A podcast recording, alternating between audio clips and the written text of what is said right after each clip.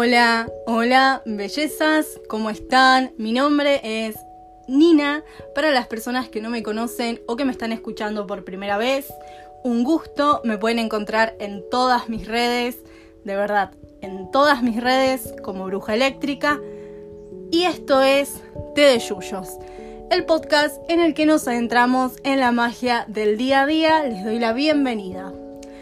Les comento más que nada para que sepan de qué va a tratar el capítulo de hoy que esta va a ser una serie de tres episodios en los que vamos a hablar sobre el tarot. La idea es que haya un episodio al mes para irnos adentrando, para ir aprendiendo y demás sobre justamente qué es el tarot dentro de los otros capítulos, sí, que vamos a ir subiendo cada miércoles y cada domingo como siempre de este podcast. Pero ¿qué vamos a hablar hoy justamente del tarot? Bueno, hoy lo que vamos a hablar es qué es el tarot, qué no es el tarot, su historia, su composición, sus estigmas, vamos a tratar de tirarlos abajo. Hay un montón de estigmas o creencias, ¿sí? Que vamos a tratar de tirar abajo. Y también vamos a hablar justamente de estos secretitos, ¿sí?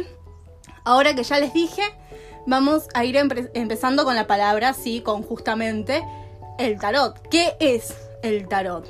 Bueno, es un recurso universal que si es bien usado puede darnos la respuesta más factible. Esto no quiere decir que esté adivinando, sí, que vaya a pasar exactamente, sino que nos da la respuesta más factible a nuestras realidades, tanto pasadas, presentes como futuras. En específico, la cartomancia sí es la posibilidad de usar la herramienta de las cartas en conjunto con la intuición para así poder conseguir las respuestas que ya se encuentran, si se hallan en nuestro subconsciente, de aquella persona justamente que es la que está preguntando. En este sentido, tanto si es un tercero como si es la misma persona que está leyendo estas cartas que estudió para poder interpretarlas y que aparte tiene justamente este sentido activado para poder saber si e interpretarlas. Y de esta manera conseguimos estas preguntas, eh, estas respuestas, perdón, a estas preguntas, ¿no? Que están en realidad ya en nuestro inconsciente. Pero entonces, ¿Cómo es esto del el tarot? Bueno, les cuento. El tarot está compuesto, sí, por 22 eh, arcanos justamente mayores, por los palos, en este caso serían espadas, copas, bastos y oros, ¿sí? Y por las cortes, justamente rey, reina, pajes y caballeros. Y ahora estarán preguntándose, ¿qué son los arcanos mayores y qué son los arcanos menores? Porque todo el mundo habla de los arcanos, ¿qué es un arcano? Bueno, los arcanos menores dentro del tarot, dentro de la cartomancia, representan la cotidianidad, es decir, lo cotidiano de la vida, ¿sí? Eso representan los arcanos menores. Y los arcanos mayores representan generalmente mensajes muchísimo más importantes y trascendentes que necesitamos. Eh, en específico, si el tarot en su composición representa lo que es la vida misma. Literalmente es la representación de la vida. Y no, no son para contactar ni con demonios, ni para abrir, por ejemplo, no sé, un portal hacia otra dimensión. No, no funciona así, así que quédense tranquis, no tienen que estar pensando esas cosas. No es así. Pero entonces, si no es así, ¿por qué lo prohibió el cristianismo en su momento? ¿Y por qué está tan mal visto hoy en día? Bueno, resulta que en realidad fue muy famoso en Europa, sí, en el renacentismo, y al representar simbología que no era justamente tan aceptada por el catolicismo, aparte al tener, eh, se cree justamente que lo que sería un comienzo en las civilizaciones egipcias, y al no formar parte de esta misma cultura, no se reconocía como algo correcto. ¿Por qué? Porque obviamente esto es en una época en donde se manejaba esta idea de que la única religión aceptable era el catolicismo. Y justamente esto venía medio a derrumbar todo eso.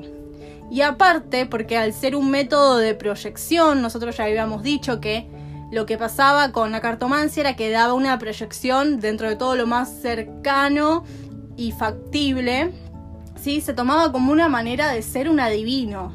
Entonces, el catolicismo dice, ¿cómo puede ser que una persona X estudiando algo, una persona normal, cualquiera, estudiando algo, pueda acercarse a saber lo que es o el pasado o el futuro de alguien o, o a querer ayudarlo cuando en realidad la única persona eh, pasa un auto, les pido perdón, la única persona, el único ser, no sino una persona, no un ser que podía saber que iba a pasar y que era dueño del futuro y de este plan divino y que era el único que podía conocerlo, era Dios. Entonces era como un poco estar jugando a ser Dios y eso al catolicismo no le gustó porque entonces medio se derrumbaba esto. Pero entonces, si dijimos que representa la vida misma, ¿Qué son esos dibujos que representa? Bueno, en realidad son arquetipos universales. Cada uno transmite una sensación, ¿sí? Es simbología. Para que tengan algo más fijo en su cabeza en este momento y puedan proyectar qué es realmente eh, estos arquetipos, que son estos dibujos, piensen en lo siguiente. Cuando nosotros éramos chiquitos, chiquitas, chiquites, y no sabíamos leer. O si nos ponen en algo en algún idioma que no entendamos. Yo, por ejemplo, no sé nada de chino mandarín. Si alguien me pone enfrente algo en chino mandarín, yo no lo voy a entender. Entonces, ¿qué pasaba? Se trató de ver una manera, ¿sí? según diferentes escritos que se encontraron luego, que de hecho por eso se cree también que es algo egipcio, porque si bien se estudió en Europa, en Francia, en Italia, eh, si bien se estudió también en lo que sería la cultura inglesa, se cree que es de comienzos, que tiene unos comienzos y unas raíces egipcias, porque se encontraron justamente anotaciones y demás cosas que hacen que se crea que es de ahí. Entonces, como decíamos, como se querían transmitir a todas las personas sin que entiendan justamente algún idioma en específico, sin que lo tengan que aprender, sin que sea algo así, y simplemente transmitiendo este conocimiento, a nivel mundial, porque todas las personas podemos interpretar un dibujo si está bien hecho. Entonces dijeron, bueno, vamos a hacer esto no escribiéndolo, sino que haciendo una representación de justamente lo que son estos eh, dibujos, estos arquetipos, para que queden en las cartas y las personas puedan verlos y leerlos. Ahora, ¿qué pasa? No todo lo que tiene, sí, justamente eh, esta simbología son eh, mazos de tarot. También existen oráculos que tienen, por ejemplo, solo arcanos mayores, oráculos que tienen arcanos eh, menores. Mucha gente empieza leyendo, ¿sí? Eh, con las cartas normales del día a día, con las que uno normalmente juega, por ejemplo, truco, es un juego argentino. les comento. Es muy difícil de aprender. A mí me costó muchísimo aprender a jugar. Jugué una sola vez, me salió todo servido, se enojaron conmigo porque claramente tenía todo. Encima lo canté y fue como un montón. No importa, les cuento esto para que se rían de mí. Eh, me costó muchísimo aprender truco y jugué una sola vez en mi vida. Pero volviendo al tema. Eh, entonces, ¿qué pasa? Esos son mazos de tarot no, esos no son mazos de tarot, como dijimos antes, ¿sí? Tiene que tener justamente estos 22 arcanos mayores y justamente lo que serían reyes, eh, reinas, ¿sí? Lo que sería toda la parte, en este caso, también de caballeros, ¿sí? Y lo que serían los mazos y demás. Como les dije hoy al principio, ¿sí? Para que estén más que nada, tengan en cuenta que tienen que tener, ¿qué cosa? Los palos, los que son cuatro, las cortes, que son cuatro, y los arcanos mayores volviendo al tema. ¿Por qué se llaman arcanos? Entonces, ya sabemos que cuántos hay, ya sabemos también que se trató de dibujar y hacer estos dibujos, estos arquetipos, que es la manera correcta de llamarlos, porque se quería transmitir este mensaje universalmente y que todas las personas pudieran aprender sobre eso y que era porque transmitía así mensajes que tenían que ver con el subconsciente y con conocernos y con conectarnos con nuestra alma y nuestra parte no consciente terrenal. Pero entonces, ¿qué significa la palabra arcano? Bueno, significa misterio o secreto. Y viene muy, muy bien, porque arcanos menores, estos misterios o secretos de la vida cotidiana, arcanos mayores, estos grandes mensajes. Un misterio que tiene un gran mensaje, un secreto sí, que tiene un gran mensaje, un gran secreto, un secreto mayor. ¿Y cuándo se creó? Ya hablamos mucho del tema egipcio y demás, pero ¿sabían que en realidad, si bien de los primeros datos que tenemos es que fueron egipcios, realmente la primera escritura que se encuentra, que se da específicamente en el año 1377, obviamente después de Cristo, ¿no? Eh, se cree que justamente en la Edad Media, que es cuando todo esto pasa, en el siglo XIV, es que se conoce el primer registro del tarot como sí. Antes sí estaban estas cartas y demás, pero no se conocían como, como justamente de esta manera. Pero ¿qué pasa? Pasa que en el año 1377, tras una mención de un sacerdote, quien dice desde sus propias palabras que aunque no sabe el origen, para él representan el mundo en la actualidad de ese momento, es decir, que para él representaban la vida y la cotidianidad, ¿sí? Eh, estaban y que ya existían. No se desconoce, él lo desconoce hasta el momento. Les cuento también que luego, ¿sí? Carlos VI lo que hace es mandar a hacer su propio juego de cartas, su propio mazo. Y lo que hace es hacer una representación, obviamente, con eh, un artista, los manda a pintar, ¿sí? De estas. Es una reproducción de estas ideas, de estos escritos, y antes mencionados que les contaba ese sacerdote y demás, ¿sí? Y él manda a hacer su propia versión, eh, en este caso, cuando se empieza a ser más reconocido entre la gente con poder, lo que se hace es poner mensajes de su familia o ponerlos a ellos en lugares céntricos de estos mazos y demás, ¿sí? Ahí ya, ya tenemos que ya la realeza, que ya lo que sería la gente con más poder, más adinerada, los podía conseguir. Y entonces es ahí que empieza el estigma este, porque ¿cómo va a ser que un sacerdote hable tan libremente del tarot y que después nos digan que está prohibido por la iglesia, como les había contado antes. ¿Cómo puede ser eso posible? Pero si hasta lo podían leer los nobles a lo que había escrito el sacerdote y mandar a hacer sus propios mazos. ¿Cuándo es que esto pasa? Bueno, en 1440 se empiezan a grabar en grandes cantidades, ¿sí? Se empieza a hacer de manera masiva estas copias con unos moldes de madera en los cuales uno impregnaba la pintura, apoyaba estos papeles, si estas cartas en blanco y lo que hacían era al salir tener el diseño grabado. Ojalá me pudieran ver como hago con las manos ahora mismo, se estarían riendo un montón. Pero ¿qué pasaba? Vos tenías estos pedazos de madera donde grababas y esto se empezó a comercializar en una cantidad masiva. Ahora cualquiera podía tener un mazo de tarot. Ya no era algo especial, ya no era algo de conocimiento que accedía a una parte y el resto no podía acceder. Ahora todo el mundo podía acceder a eso. Alguien que tuviera un poco de dinero podía acceder a eso o ahorrar y poder acceder a eso.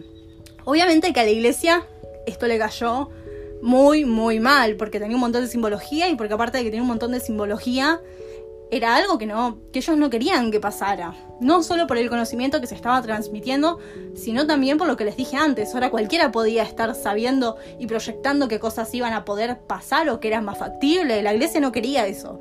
Entonces, ¿qué pasa? En 1546 se publica la primera escritura esotérica.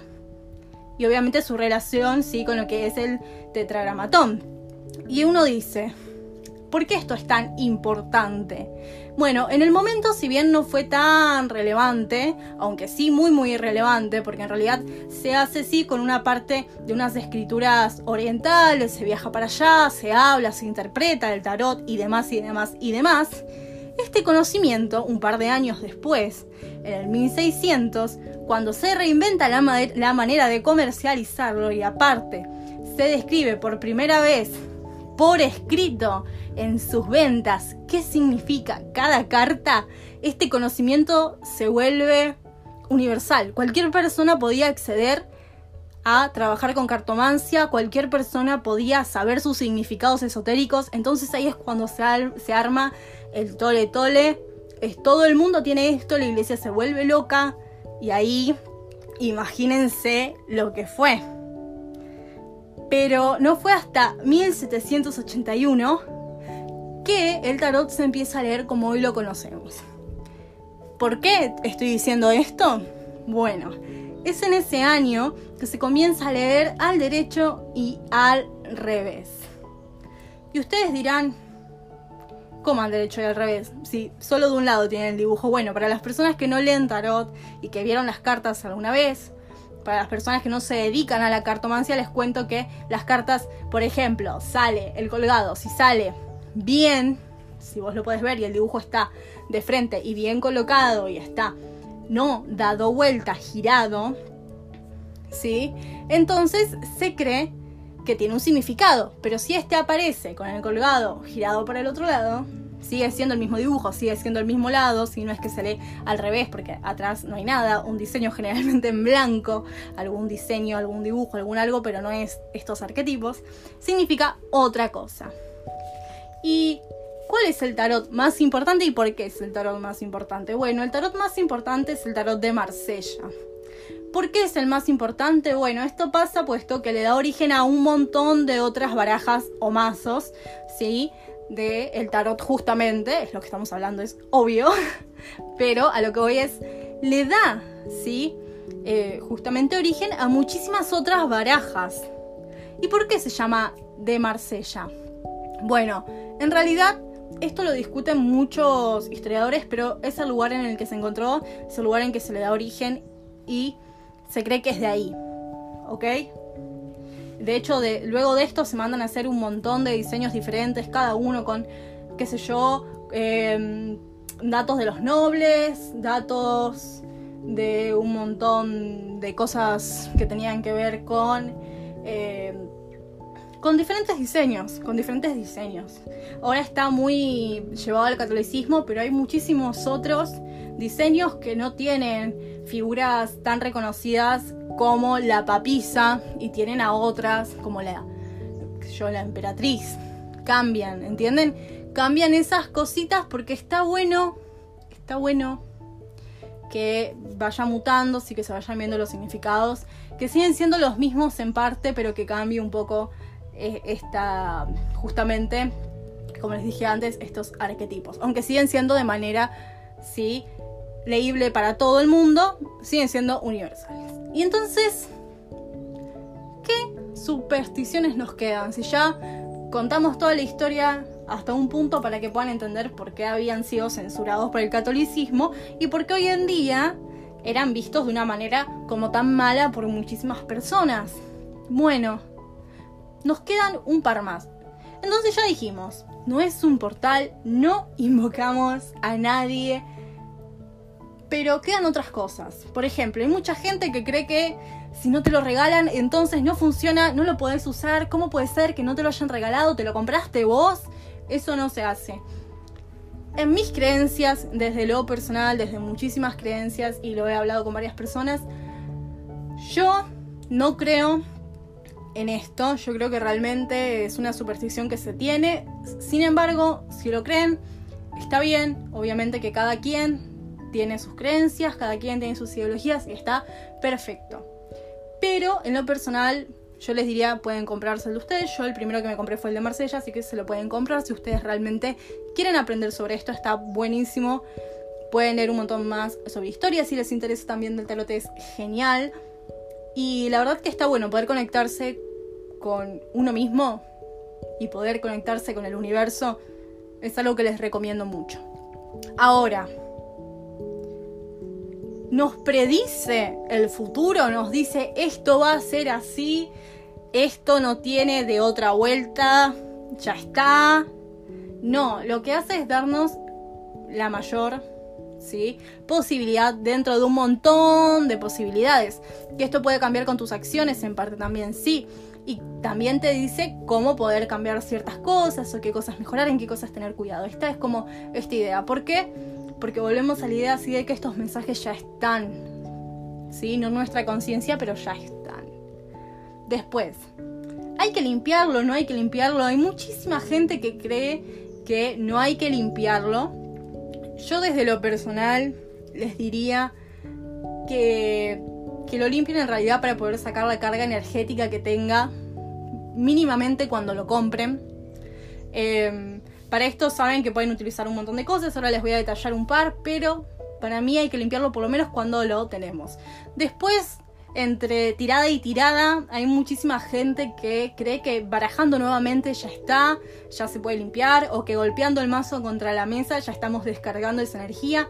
Esto va así en lo que cree cada uno, en sus creencias, pero ¿Cómo limpiarlo si lo queremos limpiar? Bueno, como conté antes, si queremos limpiar entre tirada, podemos utilizar así el método de barajar, o el método de golpear, o el método de utilizar, por ejemplo, cuarzos, eh, luz de día, la luz de la luna, también se pueden reordenar las cartas, se puede utilizar sal, se pueden utilizar otros cristales que sean para limpieza, como turmalina, como amatista, se pueden utilizar inciensos, yo el primer mazo que me compré lo limpié con sándalo, que es mi incienso favorito.